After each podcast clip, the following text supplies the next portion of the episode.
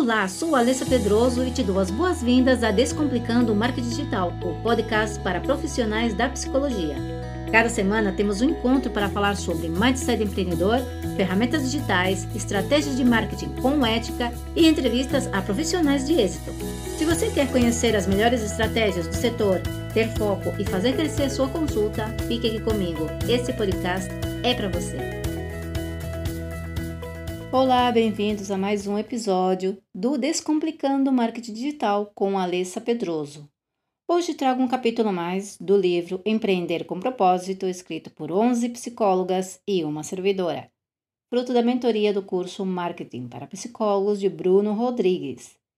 Seguindo no avanço da nossa leitura, vamos para o capítulo número 8, a importância do autoconhecimento, escrito pela psicóloga Viviane Maciel. Mas antes vamos conhecer um pouco a Viviane Alves Maciel. É psicóloga clínica e organizacional, pós-graduada em Pedagogia Empresarial e Gestão de Pessoas pela FGV. Experiência de 18 anos na área clínica e com avaliação psicológica de concursos públicos e empresas privadas é credenciada pela Polícia Federal e idealizadora da página Viviane Maciel Psicóloga, que tem o propósito de ajudar quem deseja se conhecer para vencer nos concursos públicos, atendimento clínico online presencial. Como sempre, eu deixarei na caixinha de descrição as informações da Viviane para quem queira entrar em contato com ela, se assim desejar. Neste capítulo que nos traz a Viviane Maciel, vamos falar sobre a importância do autoconhecimento. Vamos lá? Assim como se preparam os músculos e eles respondem com o tempo, nossa cognição, nossos comportamentos e nossas emoções podem ser descobertas e investigadas com o tempo de investimento pessoal. Nada, nada mesmo é feito do dia para a noite. Aliás, o autoconhecimento deve ser um processo longo e duradouro. Pode até ser motivado por um concurso, um filho ou um sonho realizado, mas deve ser focado em uma melhora da sua qualidade de vida. Consequentemente, as outras áreas da vida melhorarão.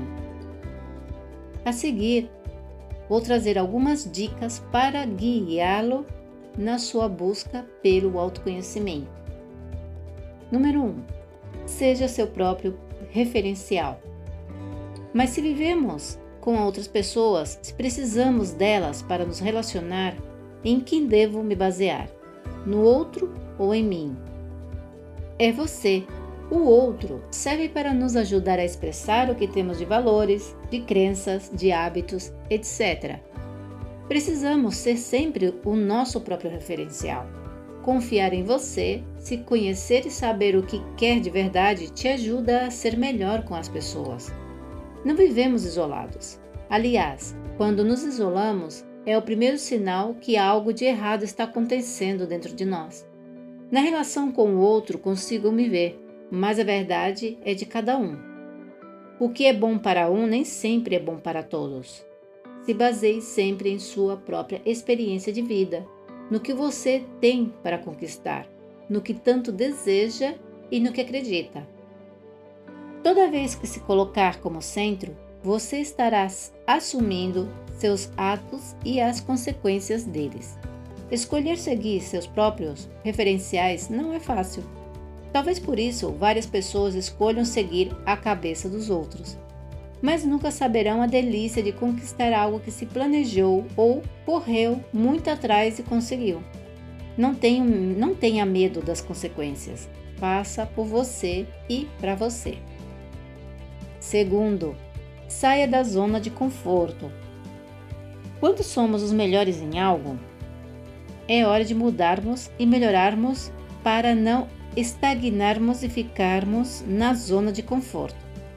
Se é bom em algo, deseje ser melhor. Se inspire nos melhores, em quem você admira.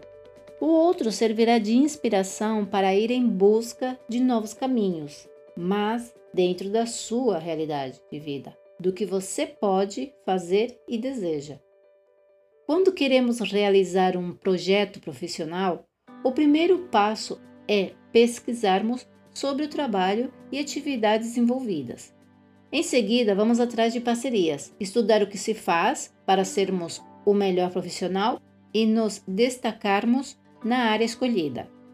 Sucesso e reconhecimento profissional leva tempo para se concretizar. E se não há disciplina e persistência, tudo se acaba no meio do caminho. Assim é com o empreendimento da nossa vida pessoal também. Escolhemos o que queremos fazer, pesquisamos tudo a respeito e podemos ir atrás de parcerias que agregarão mais valor ao meu projeto. Terceiro, use a relação com o outro para se conhecer. Investigaremos com as pessoas mais próximas o que elas acham de nós, como nos veem e qual é a ideia que fazem de nós.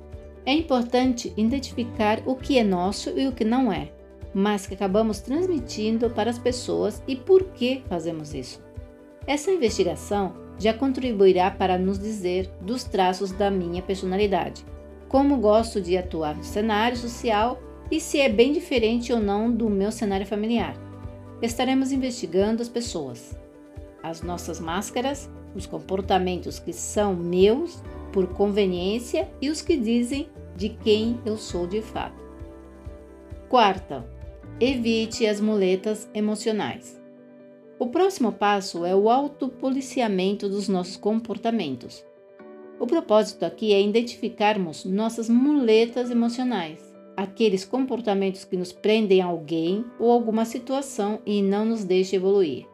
Todo mundo, em algum momento da vida, utiliza algo ou alguém como muleta emocional. O problema se dá quando ficamos por muito tempo com elas. O autoconhecimento traz uma abertura para novas possibilidades. Você vai descobrindo aos poucos o que pode ser essa muleta.